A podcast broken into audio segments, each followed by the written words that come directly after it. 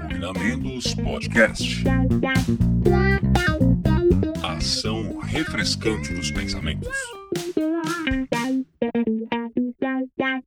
Olá, notável ouvinte, vida longa e próspera. Eu sou o Fernando Pessoto e estamos começando o episódio número 8 do Cognamentos Podcast.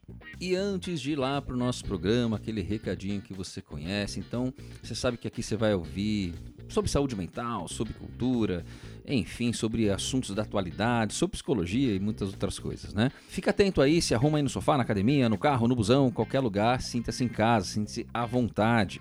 Para começar, dando aquela força, já segue o nosso perfil lá no Instagram, que além desses posts aqui, já tá preparando, gente, tá vindo um material bem legal aí. A gente vai ter outros conteúdos, tudo vai ser divulgado lá no Instagram, tá? Lá no arroba Cognamentos. Inclusive, as perguntas aqui para os nossos episódios, né? Eu sempre falo, ó, se você tiver uma pergunta, vamos gravar esse assunto tal. Então você pode mandar lá e só seguir a gente, você nunca vai perder nenhuma atualização. Favorita lá o nosso perfil, vai ser melhor ainda, tá bom? E você que já é de casa, você sabe que pode sugerir um tema, pode mandar pra gente lá no direct, pode mandar pelo Instagram ali, só falar pra gente, fique à vontade. Como esse episódio que nós vamos ouvir hoje. A Ana Beatriz, psicóloga lá de Brasília, ela falou, ela sugeriu esse tema pra gente e a gente aqui vai ouvir então uma sugestão de vocês, uma sugestão da Anne, que pode ser o próximo episódio, pode ser o seu, então fica bastante à, fique bastante à vontade para falar com a gente, beleza? E se puder seguir o nosso perfil, o nosso podcast lá no Spotify e fazer a sua avaliação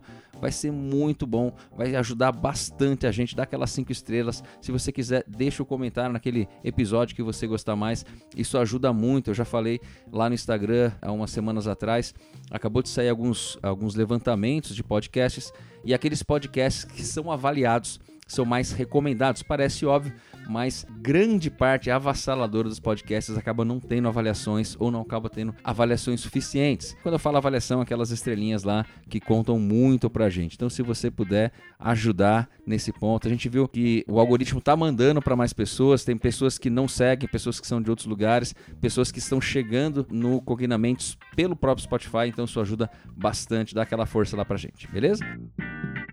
E depois que você ouvir esse episódio, manda para aquela pessoa que você sabe que vai gostar, que vai se identificar com o tema, tá? Nos ajude a compartilhar informações sobre saúde mental e bem-estar entre a sua rede e vamos para o programa.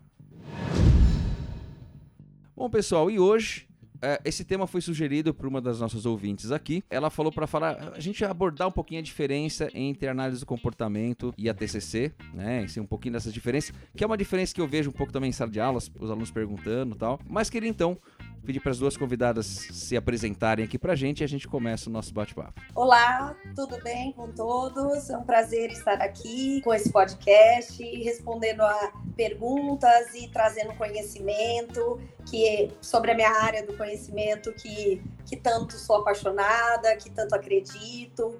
É prática, a minha prática, a prática que eu escolhi para ajudar no desenvolvimento das pessoas, para acompanhar as pessoas. Então é, é muito bom falar de psicologia, é muito bom falar com pessoas que querem aprender e é muito bom falar de psicologia comportamental, que é o meu dia a dia. Eu sou psicóloga, especialista em terapia por contingência de reforçamento, tenho uma especialização em saúde perinatal, educação e desenvolvimento do bebê pela UNB, sou mestre em educação especial pela Universidade Federal de São Carlos. Uh, e estou aqui, sempre aprendendo, sempre buscando novos aprendizados, novas buscas, que isso a gente nunca para. É sobre isso. Olá, tudo bem com vocês? Primeiro quero agradecer o convite aí do Fernando, é um prazer estar aqui. Michelle, é um prazer conhecê-la. Bom, eu sou Cássia, sou professora de psicologia já há bem uns 30 anos.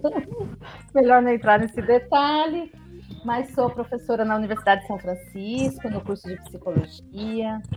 Sou psicóloga clínica, trabalho com a terapia cognitiva. Atualmente eu tenho uma, um núcleo na Universidade de São Francisco, que é o núcleo de atenção educacional e psicológica para todos os nossos estudantes. E lá eu cuido dos projetos que de alguma forma atendem aí os estudantes sobre a questão da saúde mental, problemas de ordem de estrutura de aprendizagem, estratégias e também todas as ações para acessibilidade, inclusão. Então é um momento bem interessante na minha vida profissional. Eu também tenho mestrado pela PUC de Campinas em psicologia escolar e o meu doutorado em avaliação psicológica pela Universidade de São Francisco também. E será um prazer aqui discutir um pouquinho, falar um pouquinho sobre terapia cognitivo comportamental, fazer um bate-bola aqui com a Michelle. Espero que vocês gostem. Bem, Bom, muito obrigado primeiramente. A gente estava conversando antes aqui com elas, né? Vou me entregar aqui, mas a Cassinha, tadinha, ela, ela foi minha professora. Acho que ela me pegou na época mais rebelde da minha vida eu questionava tanto. Alguns questionamentos eu lembro até hoje, alguns eu, talvez eu traga comigo até hoje, mas estou aqui, né, atuando na TCC também, né, Cassinha? Então, assim, aprendi bastante.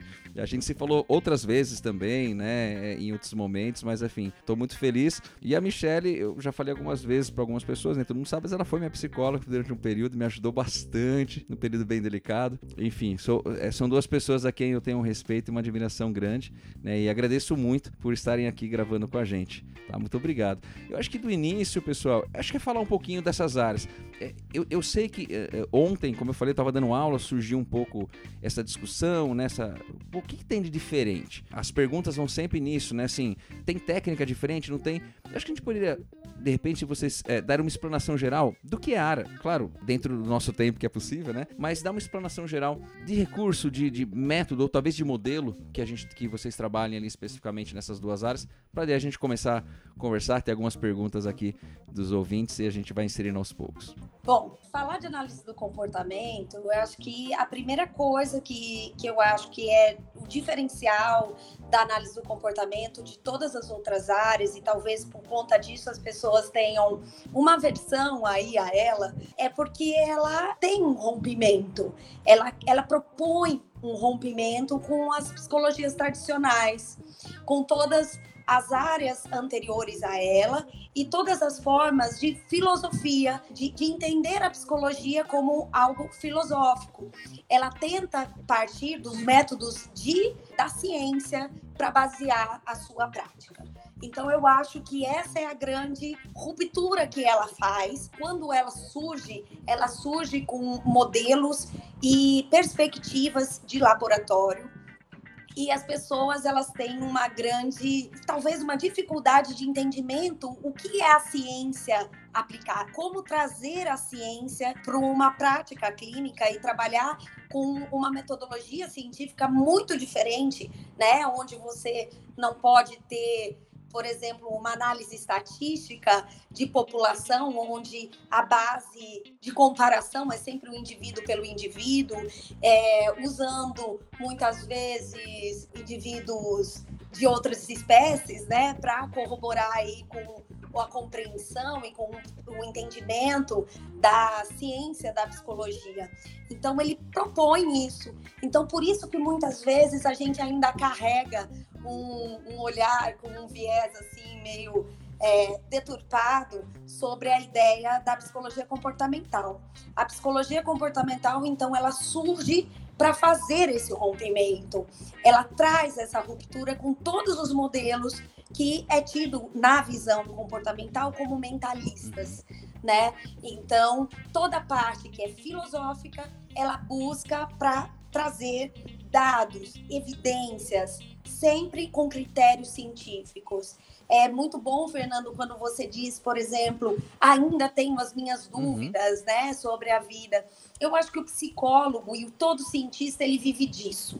Eu sinto quando eu tô dentro de uma sala de aula, é, quando eu estou falando com os meus alunos, eu sinto grande parte a falta disso. Como a gente não aprendeu a perguntar, como a gente não aprendeu a se questionar. E falar sobre emoção, falar sobre sentimento, falar sobre as ações que a gente tem na vida, na verdade é o que mais a gente tem enquanto espécie de evolução e de diferencial das outras espécies. Então, que bom que a gente sabe perguntar e que bom que a gente continua perguntando. A diferença está exatamente no método ou como a gente entende e responde essas perguntas, né? E o método científico é o método que a gente se utiliza como analista do comportamento para compreender e tentar responder essas perguntas.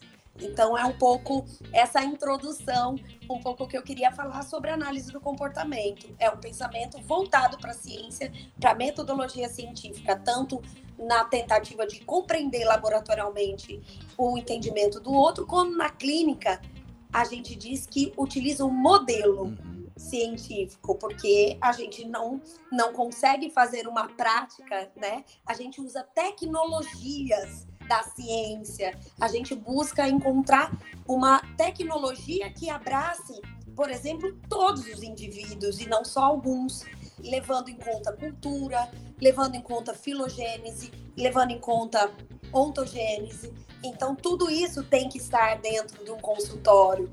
Obviamente que num laboratório você fará uma pesquisa sobre isso. E na, na clínica a gente vai utilizar isso como base para nossa investigação, criando hipóteses, tentando, testando hipóteses, fazendo aplicações de intervenções, que aí são múltiplas, e aí a introdução é um pouco isso que eu gostaria de deixar. E até antes da, da Cassinha falar, mas uma ponto importante, Michelle, que você já trouxe aqui, né? Quando você falou da questão da dúvida, eu tenho muitas, né? Eu coleciono, eu tenho um caderninho de coleção de dúvidas. Mas um dos pontos é esse, né? Quando você falou de psicólogo e de ciência, porque é o que a gente faz, o que move a gente é a pergunta, né? É, é dúvida, não certezas, né? Se a gente tiver muita certeza. Inclusive, é uma das questões, a gente chegou a comentar, né? Quando a gente estava falando de gravar, de gravar aqui o que me impulsiona, inclusive, a, a ter um programa, a ter um, a ter um podcast, né? Pra gente conversar de uma maneira mais informal sobre assuntos que muitas vezes são densos, né? Em termos de, de método, como você falou, enfim. Já partimos daí. Mas lá, Cassinha, o que, que você queria. Eu, eu tô chamando de Cassinha, tá? Desculpa aí, é, é intimidade mesmo. Fica Acho que eu nem consigo chamar você de Fica Cássia. Professora Cassinha, é isso Eu mesmo. chamei você é sempre Cassinha, não tem como, desde a faculdade, então, mas diga lá, Não, Cássia. não tem como. É professora Cassinha, Cassinha, é, a minha identidade está aí, viu, Fernando? Mas olha, é, acho que a, a, introdução né, que a Michelle faz é muito importante, assim, porque traz um pouco, já logo de cara, essa condição do porquê a TCC, por que a gente fala terapia cognitivo-comportamental ou terapia comportamental-cognitiva, depende uhum. muito das traduções que nós encontramos aí dos manuais e dos textos. Mas isso que a Michelle falou é, é muito importante, porque são abordagens que, de alguma forma, nasceram no contraponto da filosofia mentalista, né? De todo aquele amparo é, de compreensão do fenômeno psicológico que tem lá toda um, uma estrutura determinada e que vem muito na base aí, por exemplo, das, das abordagens psicodinâmicas, não é? Então, análise do comportamento, terapia cognitiva, é, essa condição né, da comportamental com a cognitiva, agora a terceira onda, né? Terapia de aceitação e compromisso, por exemplo, e outras, seguem esse princípio da ciência, de olhar o fenômeno psicológico dentro de uma estrutura que vem num propósito de colocar o indivíduo em primeiro plano, com uma condição de construção da identidade, com princípios já testados, mas que compreendem aí também a humanização desse, desse contato, a possibilidade de um tratamento profundo, que eu acho que isso também é muito importante a gente falar, porque não é, é na verdade, que são abordagens que que nasceram na sua essência, eu costumo brincar com os alunos, já para se contrapor à psicanálise, porque elas já nasceram com esse propósito. Né? Isso é ótimo. Então, desde a sua raiz. Verdade. Não é? Desde a sua raiz já tem essa, essa condição de falar, ó, não penso muito, bem, muito assim, não. O Skinner, sempre naquela condição da saúde, ao invés da doença, a sociedade, o coletivo, o funcionamento coletivo, fatores universais, a descoberta do reforço, que mudou a concepção a respeito do comportamento humano. Claro que depois, né, um pouco depois aí do surgimento da psicanálise, que vinha com essa estrutura, né, da doença, das pessoas adoecerem. Então a gente tem um contraponto importante que historicamente é, também acontece porque elas nasceram em locais completamente diferentes, né? Segunda Guerra, Estados Unidos. Então, assim, enquanto um estava lá prosperando, o outro estava definhando. Então, assim, tudo isso justifica a história das abordagens, não é? Situar isso acho tão importante, né? Como a Michelle coloca. De uma forma um pouco mais específica, a terapia cognitiva, ela, principalmente do Beck, ela vem também, ela surge aí por meio de pesquisas e também controles importantes, mas dentro de uma suposição que o Beck fazia que talvez o método que ele utilizava por muitos anos fez com que ele questionasse um padrão cognitivo predominante e que esse padrão, depois das pesquisas que ele realizou exatamente em ambulatórios, ele começou a perceber que esse padrão ele se inclinava muito mais de uma relação desse cognitivo com o ambiente do que dessa relação com instâncias inconscientes, por exemplo, porque a gente sabe que o Beck também vem de uma estrutura de formação em psiquiatria na psicanálise, não é? Então, é, ela também tem aí uma condição muito forte de comprovação científica, de testagem e retestagem, exatamente de um método de investigação. Então, é um ponto que se assemelha nessa estrutura. E aí eu acho que fica muito interessante a gente falar de terapia comportamental cognitiva, porque me dá a sensação, e nesses anos todos de clínica, o quanto essa forma, essa, esse método, eles se complementam. Quem opta pela cognitiva, pela análise do comportamento, ou agora nossa, né, estou fazendo um curso importante de terceira onda. Tem que ter o mesmo princípio de entender que nós estamos trabalhando com um ser humano, uma pessoa biopsicossocial, que as relações sociais interferem diretamente nos meus comportamentos, os modelos são essenciais, as minhas é, relações se estabelecem em níveis de compreensão, aprendizagem então, esse princípio, ele é fundamental para quem deseja entender um pouco mais da abordagem ou até trabalhar com ela. Seja de uma forma mais específica, análise do comportamento, ou seja aí na terapia cognitiva ou suas ramificações. Acho que só uma questão que talvez venha, né, assim, no sentido, nem acho que é uma diferenciação, mas que vem aí no sentido é, de uma bifurcação da, da, da, análise do comportamento, que a terapia cognitiva ela vem aí de um estudo importante né, de trabalhar a questão das crenças. E o Beck ele vem aí né, de um estudo do cognitivismo e também passa para a terapia racional emotiva comportamental e aprofunda os estudos depois que se conhece o conceito de crença. E a partir daí ele começa a falar: olha, não é só crença, ela pode ser irracional, ela pode ser mais adaptada, ela também acontece em níveis, e esses níveis eles estão todos na consciência, mas eles têm interferências diferentes. Então, a crença central tem uma interferência diferente da intermediária, até porque elas se formam em momentos diferentes da estrutura do desenvolvimento humano. É, eu acho que esse é um detalhezinho aí, tá? Que muda, sim, na, no método, tá? Mas acho que a gente comunga de uma estrutura Perfeito. própria. Não, legal. E eu queria até já, que eu sei que a Michelle já vai falar em cima disso. É, aliás, que você estava dando aula disso ontem, níveis de cognição, níveis de processamento cognitivo, né? Mas olha só, é, que eu sei que a Michelle já vai falar disso e a gente recebeu uma pergunta aqui que pediu para não sei porquê, mas a gente respeita, pediu para não se identificar, né? Então eu falei assim, ah, não fala meu nome não, não sei, tem vergonha. Mas se a análise do comportamento não considera o pensamento, é eu achei uma ótima pergunta, porque talvez quando a gente fala análise do comportamento, ele fala terapia cognitivo, comportamental. Então o comportamento está nas duas, de maneira básica, mas assim, é, eu achei uma ótima pergunta, assim, né? De não, não considera ou como é considerado, enfim. Acho que você pode falar, se responder ou complementar alguma coisa que a Cassinha estava falando, mas já coloquei essa pergunta aqui também. Adorei, ela vem a calhar mesmo. Porque esse detalhe que a Cássia fala, né, é a diferenciação, uma das principais diferenciações, né? É, para o Skinner e para análise do comportamento, ela tem, eu brinco, né? Eu utilizo a metáfora do átomo. Depois que você coloca o óculos do antecedente, resposta, consequência, que a gente chama de tríplice contingência, a gente não consegue mais ver mais nada diferente disso quando você lê, a, a, leitura muda do mundo, né? A gente fica até meio esquisito para os outros, porque a gente não consegue olhar, por exemplo, a ação chutou uma bola.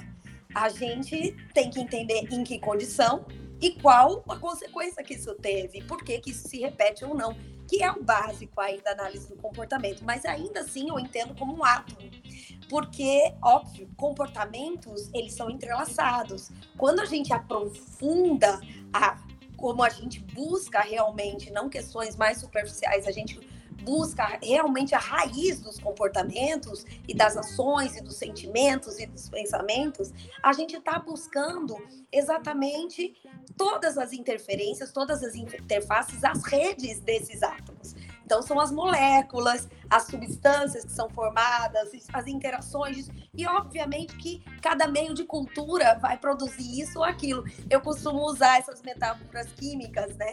Que é para as pessoas entenderem um pouco mais o que, que é que a gente busca e por que, que a gente não consegue falar, então é isso, isso, então isso, né? Isso não depende, que é a melhor pergunta que a gente, é a pergunta que a gente mais tem na nossa cabeça, depende. Mas a questão que a gente fala, por exemplo, sobre o pensamento, sobre o sentimento, veja, é a, a, as principais características como ser humano que nos diferem de todas as outras espécies estão nesse ponto pensamento e sentimento. Não teria como um analista do comportamento não olhar para isso se ele olha para o ser humano. A diferença, muitas vezes, está como a gente olha para eles. A gente não difere um comportamento do outro. A gente entende que a gente pensa e sente e age, que eles não interferem no outro. Geralmente a gente pensa, sente e age de acordo com o aprendizado.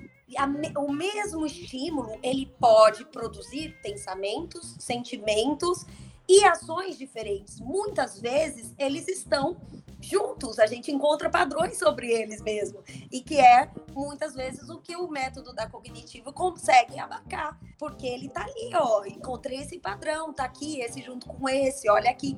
Só que o que a análise do comportamento propõe é a avaliação dessa tríade. Como é que ele aprendeu a pensar? Como é que ele aprendeu a sentir? Como é que ele aprendeu a fazer? Então é essa a nossa pulguinha atrás da orelha que fica nisso O Skinner ele traz um livro maravilhoso, que é um livro que eu amo, que é o comportamento verbal. E quando ele trabalha o comportamento verbal, e é para quem fala que a gente não considera o pensamento, esse livro é gigantesco, né? E muito gostoso de se ler. Ele vai falar sobre é, os intraverbais. E esses intraverbais, ele nomeia, ele, ele dá a chance da gente entender que aquilo é o pensamento o como é a construção desses intraverbais, a construção. Muita dificuldade as pessoas têm também, vou colocar aí o meia-culpa, né? É, com a análise do comportamento, porque existe uma ruptura da linguagem também. Então, quem busca paralelos, quem busca, ah, então o id do Freud era isso, não vai encontrar, porque ele busca uma filosofia diferente do entendimento das coisas. Ah, então pensamentos são os intraverbais? Também não vai encontrar. Então ele busca trazer em cada uma, a cada um dos comportamentos que são selecionados e que são queixas, um estudo sobre aquilo. E, e me facilitou muito. Adoro os nossos millennials, né?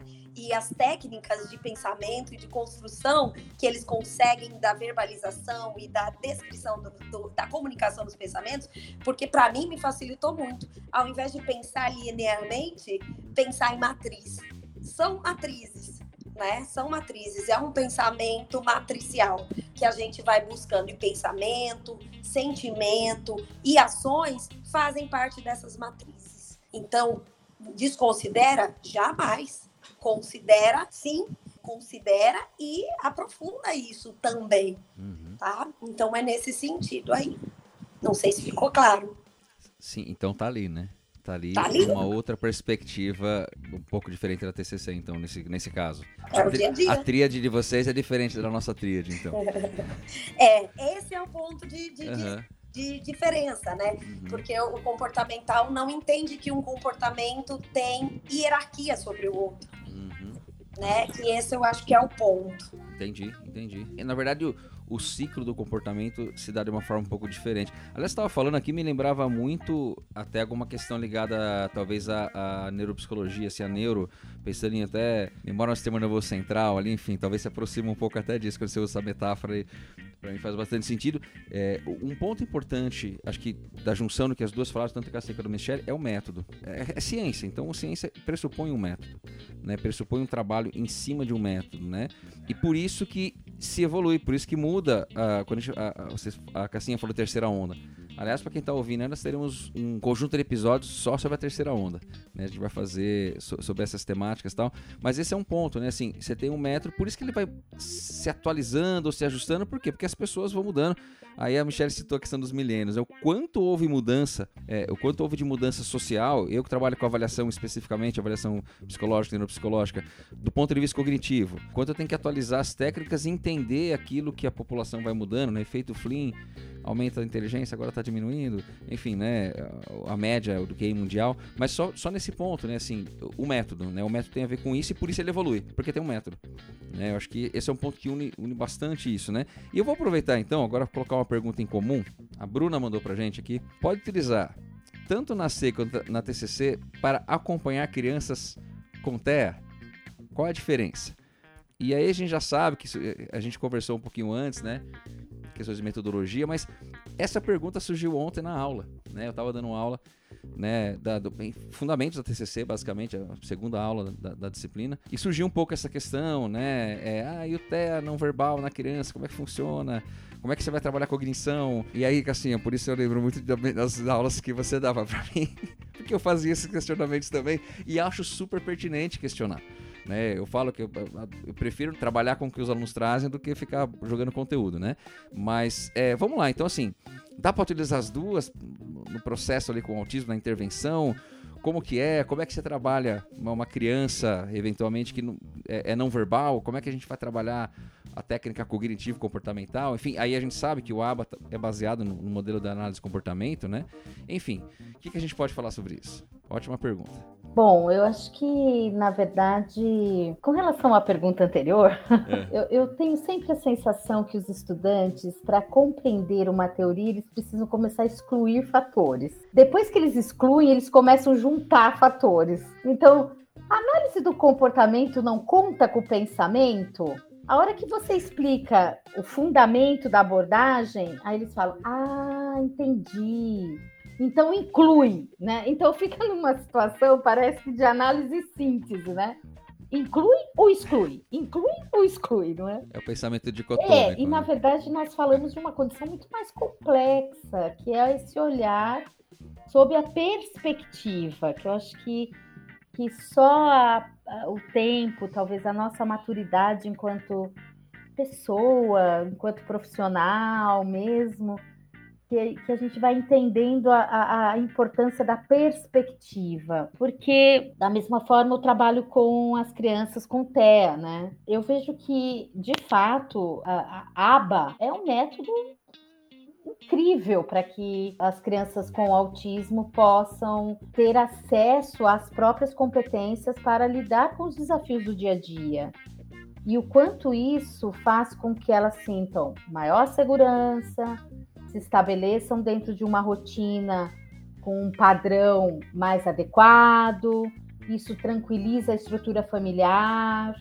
É, enfim, é um método e um método bastante complexo, porque não é nada. Parece que vai trabalhar com reforçamento, não é? E sim, trabalhamos com reforçamento, mas envolve todo o respeito àquele organismo, àquela criança, aquela condição específica daquele desenvolvimento, daquele nível de autismo, enfim. E a terapia cognitiva também. Se a criança responde bem, nada impede que em algum momento seja colocado a essa criança ou esse adolescente questões que possam fazer com que ele perceba as suas reações, consiga por meio ou do verbal ou se não for verbal, por meio de uma expressão importante, a condição de que momento ele está, se existe alguma estratégia que, ele, que a gente poderia ajudá-lo. Então, existe aí uma compreensão desse todo, desse sintoma, dessa condição, que o método cognitivo, o método, o ABA, né, como procedimento, como método, é, ajudem muito. Né? Eu, eu não sei se a gente conseguiria talvez dividir muito, mas eu penso é, em termos de, de análise, a gente precisaria levantar com essa criança quais são as necessidades dela. A partir do momento que é feita uma boa avaliação é, do nível do autismo dessa criança, do nível de competência, das habilidades, das dificuldades, não é, dentro desse espectro, porque a gente sabe que cada vez mais o espectro toma conta, então assim é aquele autista, né? É aquela condição.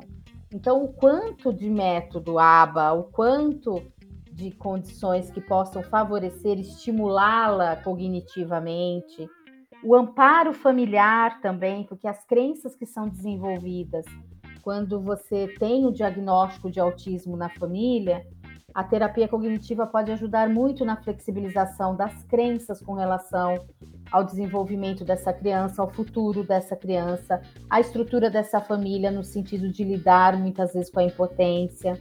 Então, se não for diretamente com a criança, pode ser também uma boa fonte de apoio para que se trabalhe com as pessoas que estão ali, inclusive os cuidadores, né? Os próprios profissionais que cuidam do autista. Então, a gente tem aí possibilidades importantes da comportamental e também da cognitivo comportamental, né? Acho que depende muito de como se como que você vai avaliar a situação, né? Eu seleciono alguns pontos aí da sua pergunta, Fernando, da pergunta do que, que foi colocada. Uhum. Uma delas agora está sendo divulgado, aba, aba, aba. Mas aba é análise do comportamento aplicada é, na verdade, o que a gente faz todos os dias com qualquer indivíduo é, do meu consultório, por exemplo, é a gente tá fazendo uma análise do comportamento aplicado. A gente está definindo, observando qual a queixa, a gente está identificando, fazendo uma história das contingências de reforçamento onde foram, que apareceram aquele comportamento, quais as condições que produziram o comportamento.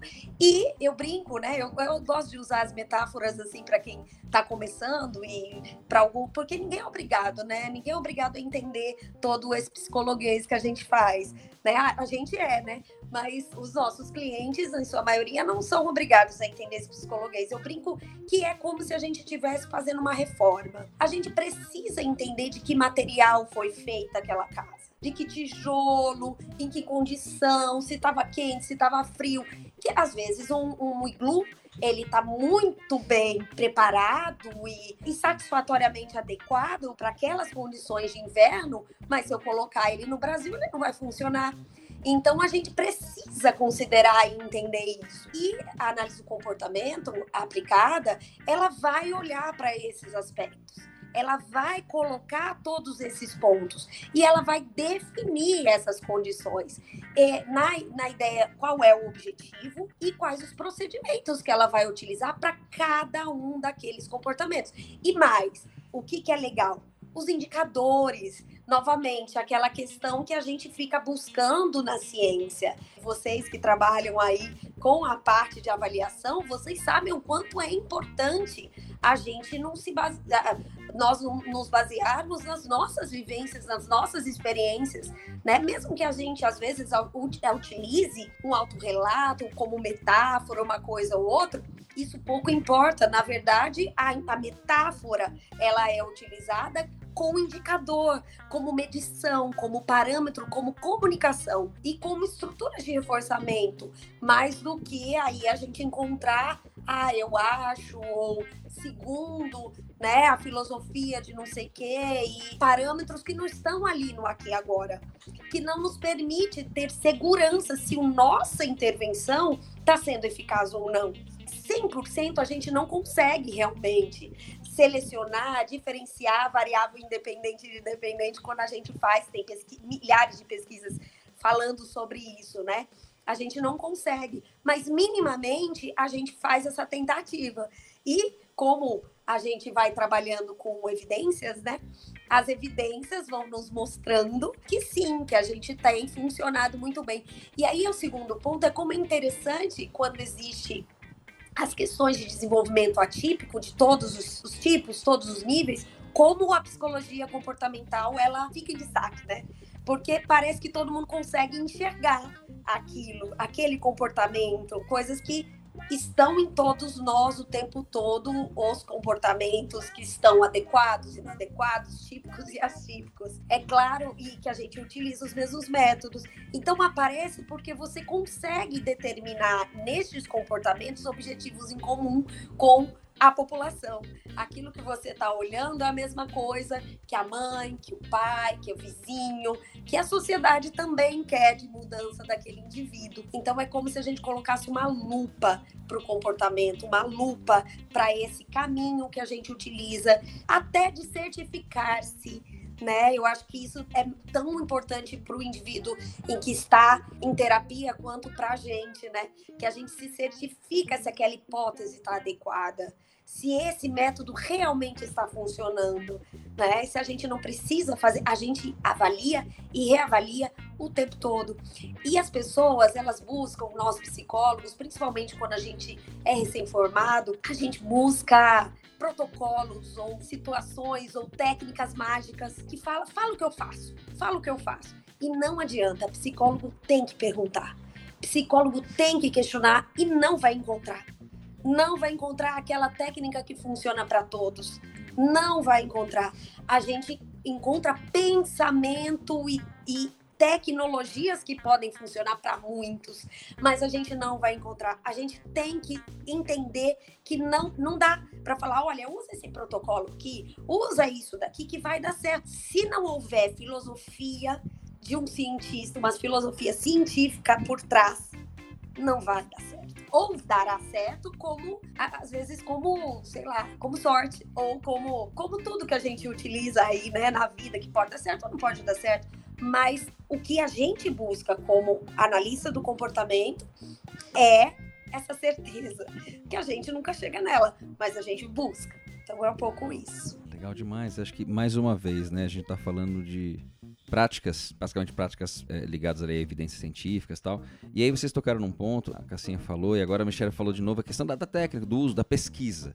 Né? É, em essência, né, a gente trabalha muito disso, porque cada caso, embora a gente tenha ali curva normal, né? A gente tem o que, o que funciona para a maior parte dos casos, é ali que a gente vai focar, obviamente, mas em muitas situações a gente tem que abrir mão de outros recursos. Aí, obviamente, quanto mais é, você tiver é, formado mais tiver é, atualizado no modelo teórico, nos estudos atuais, não adianta aprender na faculdade lá, beleza, tá bom, né? A gente sabe que isso é insuficiente, né? E aí, é, eu acho que uma coisa que a Cássia falou, eu, eu, tenho falado isso nas aulas, que bom, né? Tá vendo? Acho que, acho que não tá tão fora assim, né? Mas que ela falou que assim falou é, sabe, você sabe a técnica, você sabe o modelo, mas aquele seu paciente, aquele seu cliente vai exigir uma demanda diferente que se você entende que você não está replicando o técnico, replicando o modelo, porque muita gente acaba fazendo isso por falta de experiência, acho que no começo da profissão é normal, no começo da carreira, mas você adequa para aquele paciente, você tem que entender como aquele modelo funciona naquele paciente. Você não fica preso a uma técnica. Porque é uma das questões que eu ouço na TCC, né? Essa é, é, muita técnica, muito quadradinho, é muito, do jeito, tem que fazer sempre assim. Eu falei, não, não é, tem que fazer sempre assim.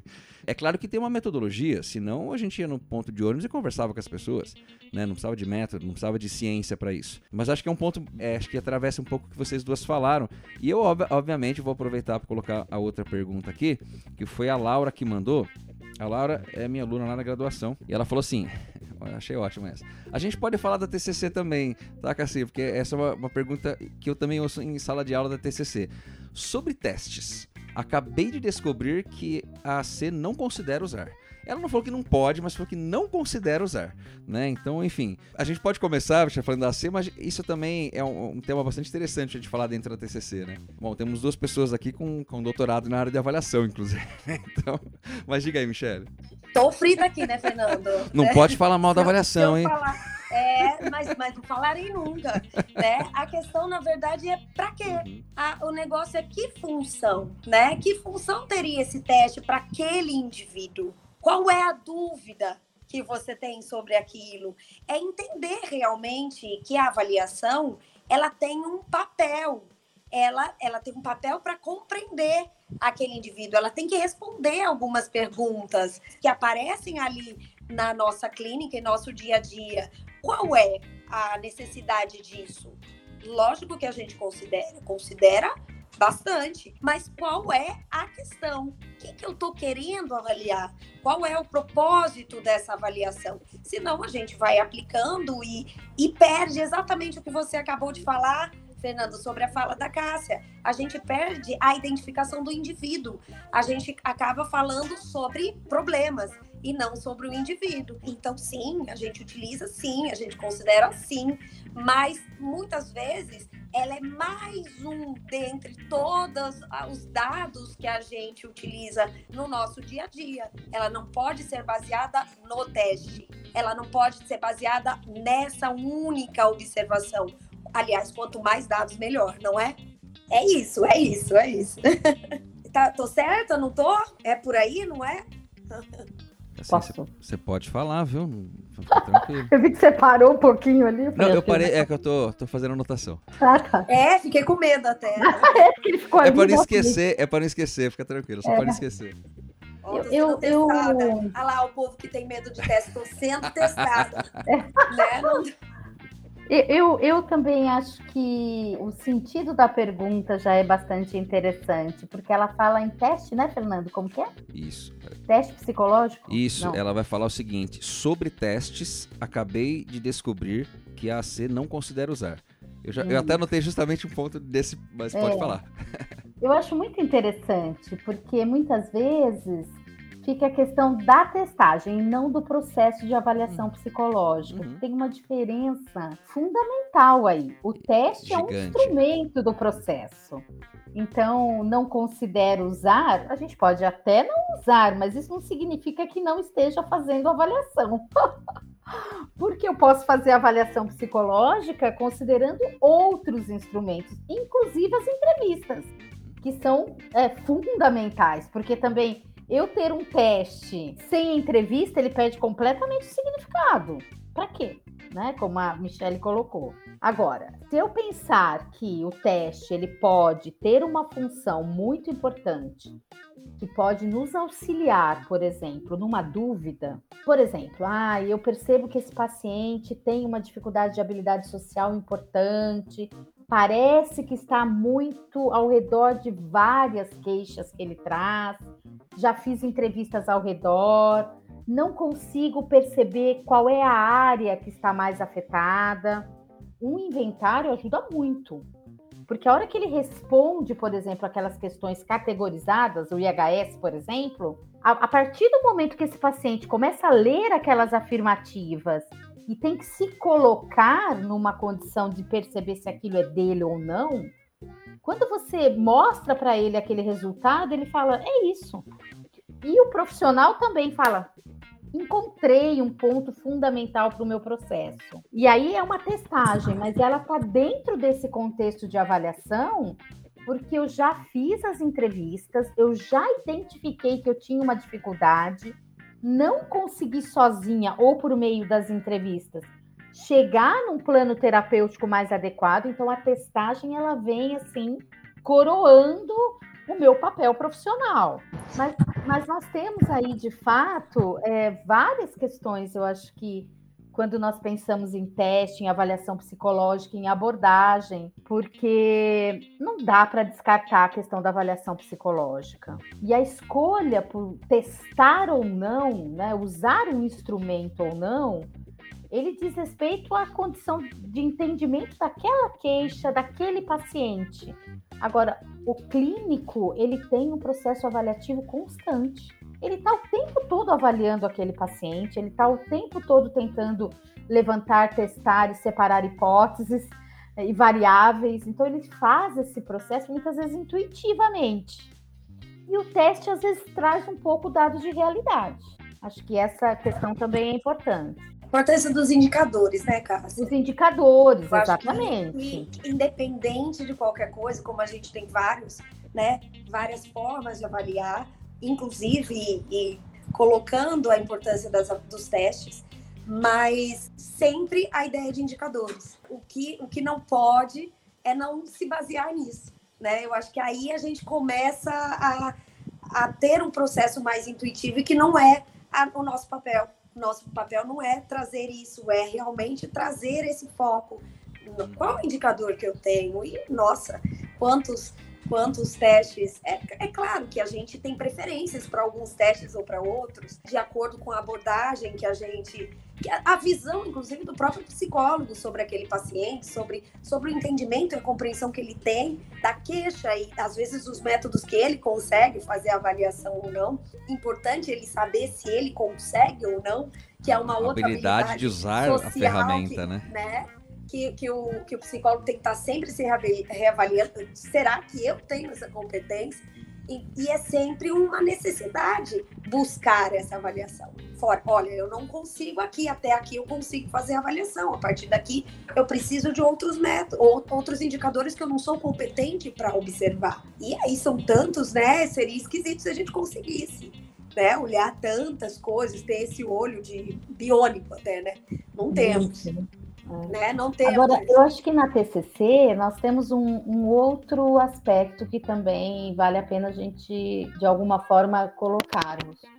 Que é, nós, de alguma forma, os manuais de terapia comportamental cognitiva, se a gente pensar, na sua grande maioria, apresenta os transtornos. Uhum. E aí, a intervenção com base nos transtornos. E aí, o que, que acontece para que eu possa chegar e um diagnóstico, de alguma forma, eu tenho que avaliar. E talvez não essa avaliação tão implícita, tão global como nós, é, como eu penso que tem que ser, mas muitas vezes o profissional, na sede do diagnóstico, ele acaba utilizando de instrumentos apenas e corre um risco tremendo, né, de dar um diagnóstico e fazer toda uma intervenção em cima de algo fechado e que pode ter uma hipótese completamente errada. Hoje, com as comorbidades e com os transtornos e tudo mais, fica tão difícil. Não sei vocês aí com a prática clínica, mas na minha prática aqui com a clínica, eu tenho me, tentado me afastar cada vez mais, porque toda vez que eu penso, nossa, eu estou falando de que transtorno de humor, eu caio numa besteira enorme porque eu já o transtorno de ansiedade já está associado, transtorno de personalidade nem se fala, Pós-pandemia, então, a gente já não sabe se é depressão maior ou não. Enfim, é, é, uhum. claro que a gente tem que ter um norte e a avaliação ela vai te dar esse norte. Mas muito, a gente tem que tomar muito cuidado para não usar um instrumento como um aliado da minha intuição. Ai, Cássia, é perfeito. É muito mais Boa. Adorei. adorei essa frase. Adorei. Vou botar, vou botar um corte essa frase. É, adorei. Porque é exatamente essa questão, né? Exatamente. É, é, e talvez por conta disso as pessoas associam a análise do comportamento longe, porque a gente não não está baseada nos transtornos, é. né? A gente está interessado. O transtorno pode caber nela, claro. faz parte daquele indivíduo, mas não é isso que a gente trata, como a gente falou ali, né? Nós acompanhamos processo de vida, nós estamos trabalhando com processos e não com isso ou aquilo. Então a gente tem que entender também o dinamismo também de, de um processo de vida. Como eu falei, é, o iglu ele pode ser muito funcional e não tem nenhum problema, nesse, totalmente reforçado naquele ambiente. E você, se você utilizar esse mesmo repertório em outro ambiente ou outra situação, é extremamente nocivo. Então, para a gente, é tanto em, em, transtornos quanto em comportamentos comuns, vamos colocar assim, que são adequados ou inadequados em determinadas contingências, em determinados modelos, em determinadas situações da vida, a gente está sempre tendo que pedalar e descobrir situações novas para aprender, né? Então, hoje é, mesmo, é isso mesmo, Cássia. É, Adorei. Hoje Obrigada. mesmo eu tive uma experiência super interessante com uma supervisão, se vocês me permitem contar, né? Com certeza. É de uma pessoa, né, de uma profissional que está fazendo um atendimento e que tem um paciente que passou por um, por um tratamento psiquiátrico e recebeu o diagnóstico de transtorno bipolar e borderline. Ele tem os dois, segundo o psiquiatra. E aí, qual é o questionamento dessa psicóloga? Entre outros, né? Porque, claro que se você recebe um paciente é, já com um diagnóstico fechado do psiquiatra, a gente sabe que a gente passa por isso sempre, né? Assim, tem uma frequência, né? O paciente chegar, olha, eu tô tomando tal medicação, porque meu psiquiatra falou que eu tenho transtorno bipolar, enfim, né? Qual que era a dúvida que eu achei muito pertinente, né? E ela disse assim: então, por onde que eu começo? Pelo transtorno bipolar ou pela, pela, pelo borderline? Como, que intervenção que eu faço? Aí ela falou assim: antes de tudo, eu tenho que comprovar esse diagnóstico. Quais são os itens que eu tenho que incluir para poder ver se é esse o diagnóstico mesmo? Então, assim, olha a angústia desse profissional ao se deparar com um diagnóstico fechado e a sensação que dá é assim: ó, eu tenho isso, eu sou isso, e você que se vire. Você que vai ter que dar conta de. Né? Até levei isso para ela. falei, a gente tem que, antes de qualquer coisa, entender o impacto que esse diagnóstico desse paciente tem em você. Porque isso ativa suas crenças, principalmente de desvalor. Porque a hora que você recebe um paciente com um diagnóstico assim, bipolar mais borderline, você fala, nossa, será que eu tenho competência para lidar com um treco desse? Porque parece. Não, gente, parece sopa de letrinha, antes de qualquer coisa. É uma sopa de letrinha. E parece muito estranho também, né? Então, Enfim. Mas assim. Mas a pessoa está em sofrimento, né? A gente precisa ajudar. Exatamente. Né? É, é. Aí eu falei, mas escuta, a gente tem que pensar nas origens dos transtornos, são origens diferentes, são etiologias diferentes. O transtorno bipolar vem de uma natureza de humor, de alguma questão ali no humor. O borderline é um transtorno de personalidade, ele vem de uma outra origem. Tudo bem, o psiquiatra pode ter entendido que isso se encontra em algum ponto, mas o teu papel é como que esse paciente está com esse diagnóstico? Como que ele recebeu esse diagnóstico? E como que a gente pode melhorar a qualidade de vida dele? Quais são os fatores que estão interferindo na qualidade de vida, nas relações interpessoais, na relação que ele estabeleceu com ele, o que isso tem destruído com relação à autoestima, aos seus sentimentos. Esquece um pouco isso e tenta olhar para esse paciente dentro dessa estrutura. E aí sim, a avaliação psicológica pode te ajudar, não para que você conteste ou debate o diagnóstico, mas para que você possa, de alguma forma, compreender quais são os fatores que determinam as características dele porque um um diagnóstico tão complexo parece que dá a sensação de uma unidade. Quem é essa pessoa, né, que está procurando a psicoterapia? E é o diferencial que a gente tem comparado ao psiquiatra. Então, assim, se eu entrar na onda do psiquiatra e trabalhar o, o transtorno, eu não faço a psicoterapia. Mas e a avaliação psicológica? Ela começa a acontecer no momento que você olha para esse paciente e começa a levantar fatores que fazem com que ele adoeça. E fatores que estão na, na manutenção de algumas dificuldades.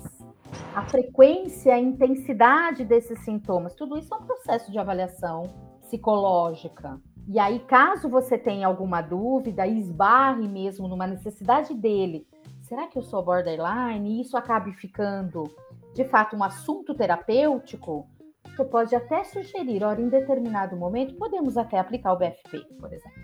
Podemos até fazer isso, até para você entender um pouquinho o que é abertura, o que é socialização, isso pode te ajudar. Mas não que isso vai definir tua vida. Cássia, é isso mesmo. Eu acho que concordo com você em todos os níveis. É sobre essa necessidade, parece que as pessoas têm, né, de, de dar parece que o, o, paciente ele quando ele tem esse diagnóstico na é, a função entender primeiro a função que esse diagnóstico ele tem para um psicólogo e a função que isso tem para um psiquiatra são funções completamente diferentes. Novamente, falando de análise funcional. O psiquiatra necessita compreender todos esses aspectos para medicação, para um direcionamento do trabalho dele, que vai trabalhar esse transtorno.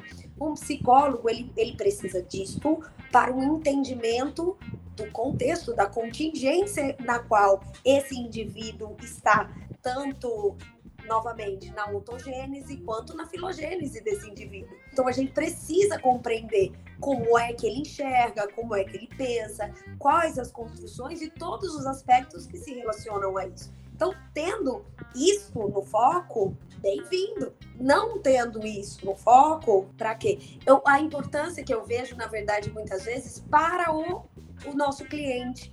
Parece que quando ele tem esse diagnóstico, ele fala: ufa, eu me encaixo em algum lugar. Então, às vezes, quando se tiver essa função, ok. Mas alguém já pensou, já entendeu? Existem outras pessoas que são assim como eu? Tá, vamos fazer? Vamos, vamos, vamos trabalhar? É, eu sei que na pandemia, você citou aí, Cássia, na pandemia é incrível, assim, como você falou das comorbidades, eu tive que lidar com, acredito que todos nós, né, tivemos que, com tantas comorbidades, com tantos transtornos que eu nunca nem tinha visto na vida. Será que pode isso com isso, isso com aquilo? Gente, calma. E, e parecia mesmo, um monte que não encaixava em lugar nenhum, nem sei se vai encaixar algum dia. Se alguém está fazendo alguma pesquisa sobre o assunto, por favor, me avise, né? Que eu quero ler sobre isso porque realmente são coisas inéditas ali. Óbvio que seriam inéditas, a situação era inédita. Então, para a gente comprova mais ainda o quanto todas essas, inclusive descrições de transtorno, elas estão associadas a uma cultura, a uma necessidade, um, um ambiente que, que, descreve, que descreve esses comportamentos como típicos, atípicos, quanto o sofrimento quanto sofrimento se encaixa nesse transtorno ou não. Então, é, é um pouco sobre isso, né? É muito comum, a gente falou de terra, hoje a gente recebe, acho que diariamente, né, o aumento dos diagnósticos de TEA.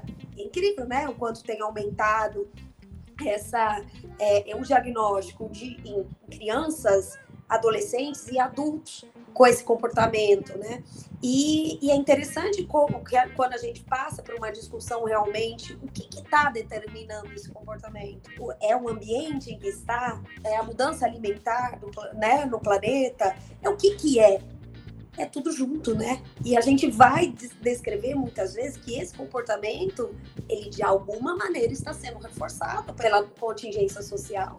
E é importante que a gente observe isso ou reforçado o comportamento em si, ou, na verdade, um estranhamento para uma criança que precisa estar num ambiente escolar como é hoje, com 500 mil compromissos como a gente tem hoje, com as relações de internet com milhares de amigos como a gente tem hoje, aparecer um estranhamento de uma pessoa, muitas vezes que quer ficar no seu mundo, que é mais focada.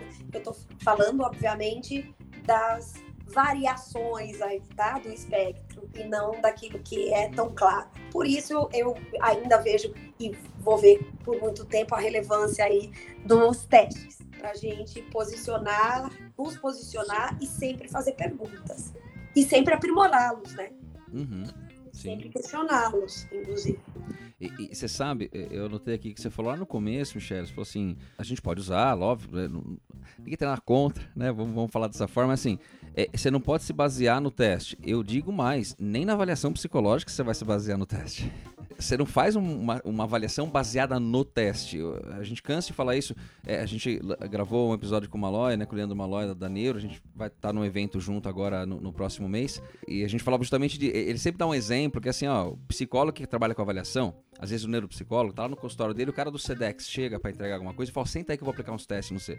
Ele é tão vidrado em aplicar teste que ele sai aplicando o teste. Só que assim, a pessoa vem, então assim, o paciente vai chegar para uma avaliação, ele chega, ele diz o que ele está se sentindo, passando, sintoma tal. Você levanta as hipóteses e aí você vai testar as hipóteses. É por isso que você vai usar teste, você vai testar as hipóteses. E claro que a sua observação clínica, tudo que vocês colocaram aqui, né? Então, até um processo de avaliação, inclusive, eu posso fazer sem nenhum teste. É claro que a gente não faz isso, porque assim, são dados normativos que ajudam a gente a contextualizar e até comparar, até para ver acessos a, a, a programas tal. A gente pode fazer, a gente não faz porque, né, o cara demorou 10 anos para fazer um estudo, um teste. Eu venho aqui em 10 minutos eu aplico, eu pego 10 anos de estudo, em 10 minutos eu tenho um resultado que ele me ajudou em 10 anos. É, é essa a grande vantagem. Mas a gente não vai se basear no teste, né? Acho que é, às vezes tem essa questão, né? mesmo na TCC, né? Que assim, eu uso também algumas, algumas escalas, tal, teste BFP eu uso bastante, eu gosto muito desse teste. Para quem tá ouvindo, não conhece a bateria faturada de personalidade, mas não é, é a minoria dos pacientes que a gente precisa, pelo menos na minha, na minha prática clínica, né? Mas eu uso. E até mesmo, até para fazer uma testagem, né? Não vamos entrar aqui em processo de avaliação, que não é o nosso foco, né? Mas até isso eu não, não posso ser testólogo. Que fala, tem psicólogo tem testólogo. Até para fazer testagem, eu tenho que entender a ferramenta, tem que entender o modelo teórico. Quantas interpretações, por exemplo, do Big Five, né, a qual a BFP está baseada, eu vejo equivocadas. Né, as pessoas entendendo o Big Five de maneira reducionista, você é assim. E não é isso. Tem, é, assim, tem, tem tendência de comportamento, você tem que entender o que é traço-estado. Então, assim, é, é, é uma técnica complementar para o processo terapêutico. Eu, como eu falei, eu uso algumas vezes para a maior parte dos pacientes? Não. Escala eu uso bastante, em escalas, até técnicas dentro da TCC mesmo, a gente acaba usando, mas teste mesmo vai é, é, é pontual. E então eu vou aproveitar, nós temos uma última pergunta do psicólogo do Gabriel, ele foi meu aluno ali em Campinas, hoje ele atua na área da TCC inclusive, né? E ele, é, ele colocou uma pergunta que a Cassinha falou dos manuais, quando realmente a gente pega os manuais, os, os livros, enfim, de TCC é bastante voltada a como, né, qual é o processo para depressão, ansiedade, é, tá bem voltado para isso mesmo, né? E ele falou aqui da TCC, mas eu queria também ampliar para ser quais os melhores vamos entender essa pergunta, né? Mas quais os melhores manuais de tratamento em TCC? A gente, a gente fala que não é engessado, mas talvez a gente possa dar uma explanação geral, até para finalizar o nosso papo, que não parece, mas a gente está mais de uma hora conversando. Tem protocolo base? Tem, tem algo que a gente pode pensar nisso, ou melhores, ou para alguma situação, ou simplesmente a gente tem que conhecer o modelo nas duas áreas e, e entender o que se adequa, enfim. O que, que a gente pode ajudar aí o Gabriel nessa questão? É, eu acho que na verdade é, vai ser até mais fácil aí falar da análise do comportamento, porque na verdade a gente não tem esses protocolos. Então a gente a gente utiliza te, a gente desenvolve tecnologia para aquele indivíduo novamente, utilizando todos os conhecimentos que existem de intervenção, mas na verdade os protocolos eles são formados e avaliados caso a caso, planejado para aquele indivíduo naquele contexto daquele indivíduo naquela sessão ou naquele grupo de sessões. Então, nessa definição de objetivo, de história, a gente tem, claro, a gente faz os nossos relatórios, a gente observa quais são os indicadores, né, que a gente vai olhar, que não vai olhar, observa déficits comportamentais, é, a gente coloca excessos comportamentais também no nosso diagnóstico e esse olhar funcional, a gente faz uma análise funcional daquele indivíduo, né? Que função tem esse comportamento ou não? E aí se define a terapia. Então, para falar para o novo para o novo psicólogo, né? É claro que é interessante a gente olhar, entender, observar o que, que tem nesses protocolos para a gente aprender o que vê, né? Que vê, o que, que é que eu preciso treinar, inclusive o olhar, a visão, até para se auto-reforçar, né? Como, como é, aprendizes eternos aí do, do fazer, da, do labor, da psicologia. Mas a gente não tem um, manu, um manual de como analista do comportamento precisa usar. O ABA é aquela é a nossa diretriz para todos. É claro que quando a gente aplica um indivíduo para outro, as pessoas já têm um conjunto de fazeres parecido, mas não tem nada que nos limite nesse sentido. Não, não temos este, aquele, aquele outro. Cada indivíduo vai pedir alguma coisa assim. Mas, novamente, procurem sempre os indicadores. Né? Então, essa que é a questão maior. Então, é, eu acho que Bom, primeiro que eu, eu queria só inteirar um pouquinho o que o Fernando falou aí da questão da avaliação.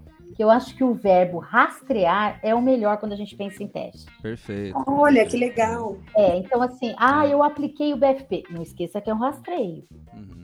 Quer dizer, você tem ali uma marquinha na areia, entendeu? É um rastreio, né? Você tá. Perfeito, é a ótima forma de, de entender e qualificar a informação. né? É, porque assim, você tem aí um sinal de que pode ser esse caminho aí te ajuda.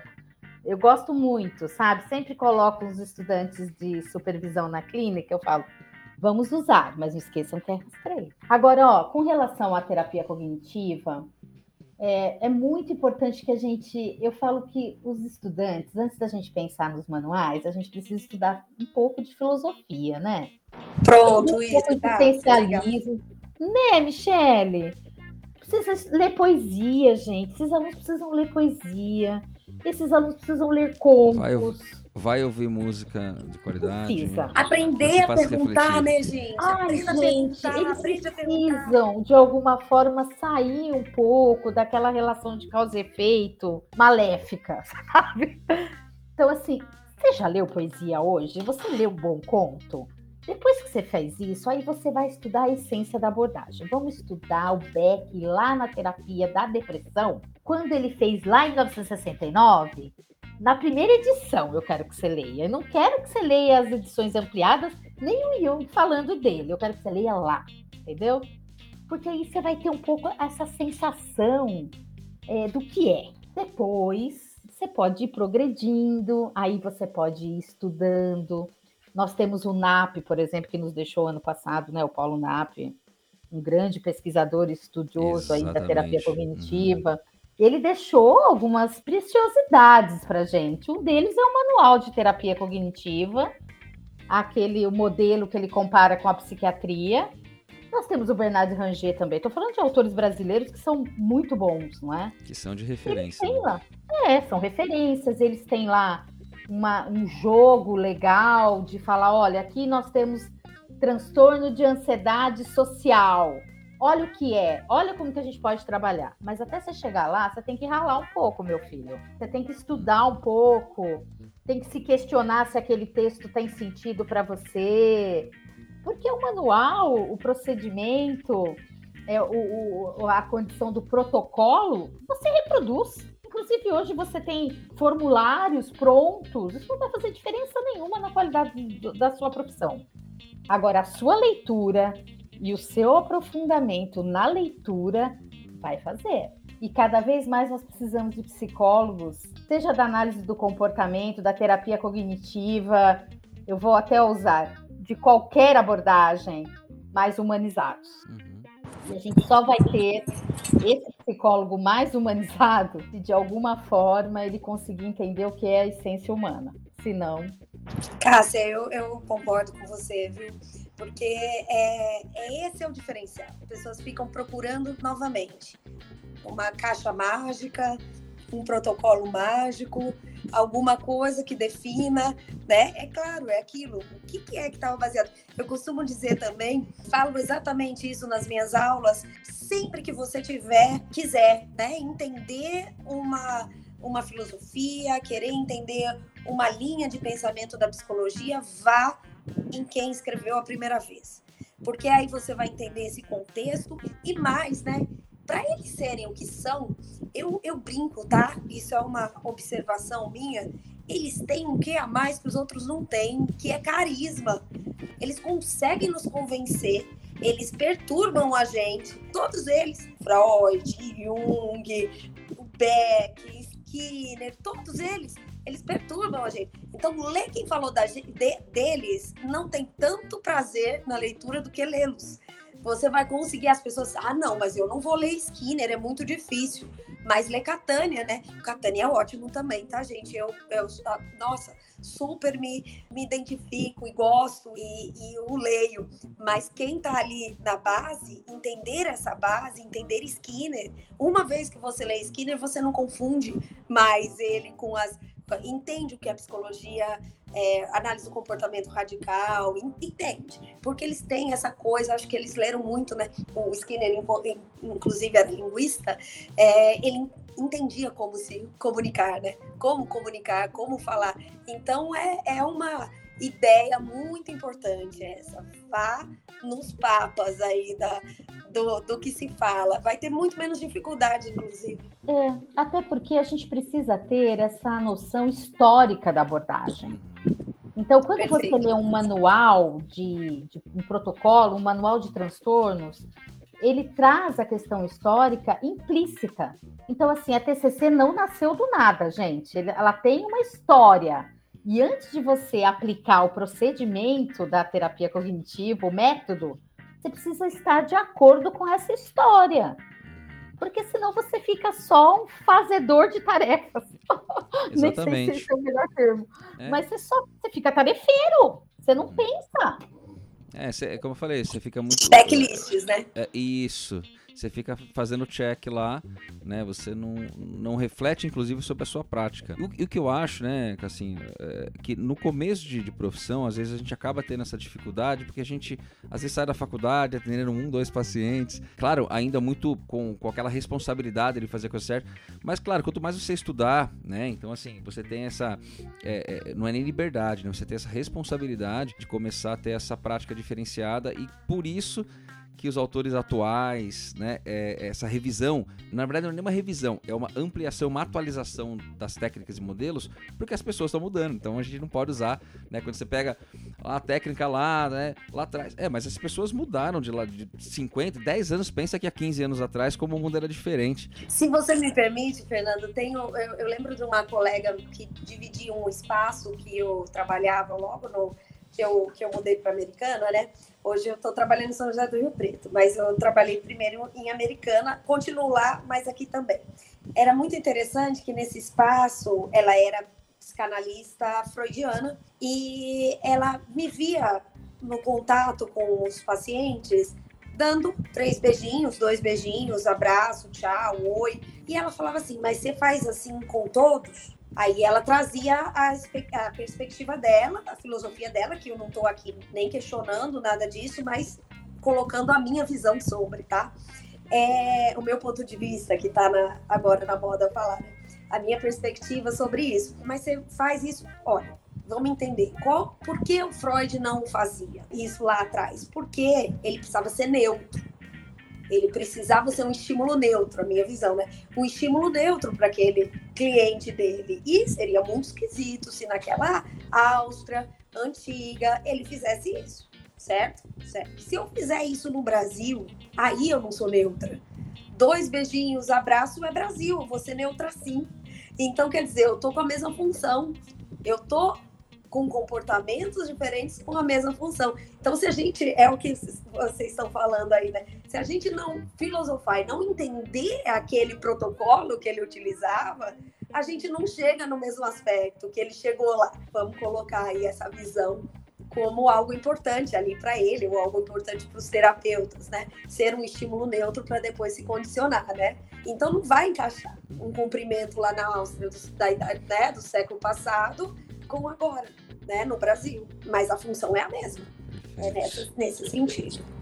Não, legal demais. E, e eu acho que é, o, o, ponto que eu vejo, e hoje, né, a Cassinha falou da questão de buscar, buscar, é que hoje, né, eu já estava vendo uma reportagem, é, eu vi uma matéria, né, e depois vi alguns vídeos também de pessoas falando tecnologia, né, enfim, de, quanto, de como as pessoas hoje, a geração uh, mais nova, tá buscando informação não mais no Google, tá buscando no TikTok. Então, assim, é uma coisa, assim, parou, assim, literalmente, a galera não é a primeira opção, não é fazer uma busca no Google, é procurar um conteúdo no TikTok, porque é mais rápido, porque é mais condensado, mas não vai ver os, as fontes originais, obviamente. E eu não, não quero nem entrar aqui em discussão se é certo, é, é, o que tá acontecendo, é o que está acontecendo, por isso que eu acho que a gente que tem um conteúdo que vai falar, vamos, vamos estar nos todos os espaços aí, quem sabe, né, a gente propaga um pouquinho dessas informações, né? Mas, acho interessante isso que a gente tá falando de comportamento comportamento, é, de um contexto. Isso que a Michelle falou agora. A gente pensar, ah, eu, eu, eu, no começo, imagina, não vou pro Instagram nunca, né? não vou ficar postando coisa no Instagram, mas grande parte, e hoje eu sei, né? Assim, as pessoas procuram muita coisa lá. Eu, eu recebo paciente pelo Instagram, né? Eu já tenho pessoas que vê, me, me encontraram no Instagram.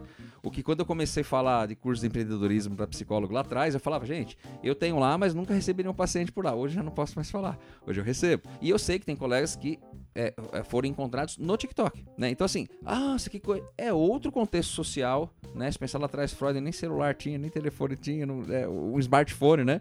Então assim, é, obviamente é um modelo muito diferente ao contexto social e quanto isso influencia o comportamento, consequentemente influencia o nosso trabalho diretamente. Enfim, a gente ia poder ficar falando aqui tempão. Sem contar a constatação é... que eu tô ficando velha. Cassira, fala assim não. eu tô ficando muito velha. Olha, eu, eu falo que eu sou muito velho pro TikTok, mas eu ainda vou vencer o TikTok. Mas enfim. Ó, como não, a gente já. Não, não cabe, não dá. Olha, é, enfim, tem uma galerinha lá das antigas também. Vamos, ver se a gente consegue pensar alguma coisa interessante. Mas... Estejamos lá também, né, Fernando? É isso Já aí. é assim, vamos, vamos, vamos criar novos repertórios. Eu, eu, eu tô indo aos poucos. É que tem que ter tempo para fazer, mas eu tô indo aos poucos. Eu tenho alguma coisinha, né? Eu tenho mais Instagram. Mas, gente, é, pra gente finalizar o nosso papo, pessoal, primeiramente, assim, poxa, é, eu ficaria aqui conversando a tarde inteira, até o final da tarde, mas não dá. Então, a gente sempre busca, para quem quiser aprofundar, as pessoas estão ouvindo, né? Quem quiser investigar um pouco mais, saber aprofundar um pouco mais o que a gente tá falando aqui, a gente tem a nossa sessão do hashtag o Fale-me Mais Sobre Isso, que é uma frase que psicóloga adora falar. Quem quiser entender um pouquinho mais, que dicas vocês têm para dar para quem tá ouvindo a gente e, enfim, puder, a, poder aprofundar um pouquinho. Fale-me mais sobre isso. Bom, recém-formado, estudante de psicologia. Primeira coisa, façam psicoterapia. Uhum. É fundamental que vocês façam a psicoterapia de vocês. É uma outra dica: vocês têm total liberdade para escolher a abordagem com que vocês vão trabalhar. Muitas vezes na graduação vocês pensam de uma forma e depois vocês mudam, e mudar de abordagem não há problema algum. Mas tenham uma, escolham uma forma de olhar o fenômeno psicológico que faz toda a diferença, tá? Independente de qual, mas escolham, se deem, se permitam falar essa é algo, essa abordagem fala muito de mim, é assim que eu vejo o mundo, isso ajuda muito, tá? É, dentro da cognitiva, dentro da proposta da cognitiva, estudar Beck é muito importante, terapia racional emotiva. É, também acho que a, a, a, terceira onda tem sido assim um grande ganho para gente. É, eu tenho estudado bastante terapia de aceitação e compromisso e acho que vale a pena a leitura. E como eu falei, talvez dentro dos manuais eu fico com os nacionais aí, fico com o Paulo Nap, é, até em memória, em consideração a todas as palestras e cursos que eu fiz com ele. E o Ranger, que está aí, né, é um psicólogo atuante, que estuda tanto a questão da terapia cognitiva. Eu acho que vale a pena em termos de manuais, assim, se você tem interesse em estudar os transtornos, são dois, dois autores interessantes, bons, brasileiros e que nos ajudam aí. Bom, como analista do comportamento, também eu acho que aceito todas as opiniões da Cássia aí, eu vou reiterá-las, porque é tudo muito importante, sim. Acho importante também a questão que eu falei no começo não deixem de fazer perguntas, tentem criar novas linguagens, né? Não cheguem com nomes de comportamentos, com situações como se aquilo, a descrição de, que o seu cliente vem trazendo, ela fosse universal. Entenda o que, que para cada cliente aquele, aquela fala significa, aquele sentimento significa. Então, focar no seu cliente, realmente entender, usar realmente a ciência a seu favor, não ter esse orgulho da questão do não errar. A gente vai errar e a gente vai errar sempre. Eu sei que todo psicólogo tem essa sensação, né, de que tá ali de alguma forma sendo uma fraude, né? Por que, que a gente sente isso? Isso é muito, eu tô falando porque eu recebo muitos clientes que trazem essa sensação, eu própria e, e tantos outros, porque na verdade isso é só um reflexo de que a gente está se questionando, isso é só um reflexo que a gente sabe que a gente não sabe tudo. E a diferencial é exatamente esse, que hoje a gente tem uma visão melhor do que a de antes, e a aplicação ela tem que estar sempre é a nossa condição de aprendiz o tempo todo. A gente trabalha com abordagens de aprendizagem e a gente não se considera aprendiz. Não, a gente não vai conseguir entender tudo. A gente vai precisar pedir ajuda sim, para tantas técnicas, para tantos olhares, por tantas visões. Leiam sempre e leiam sempre as, a, os papas aí de que que trouxeram pra gente o que, que é que ele viu. Eu sempre busco assim, o que, que é que ele viu que eu também tô vendo aqui? Né? O que, que aquele cara lá no século passado ele viu que eu tô vendo aqui também, gente? Alguma coisa tem de igual aqui. Vamos entender o que, é que eles estão dizendo. Sempre curiosidade, sempre foco naquela, dê importância para aquele sofrimento, dê importância para aquele pensamento, para aquela atitude. E se cuidem também, né? Que é, não é fácil o nosso trabalho, não.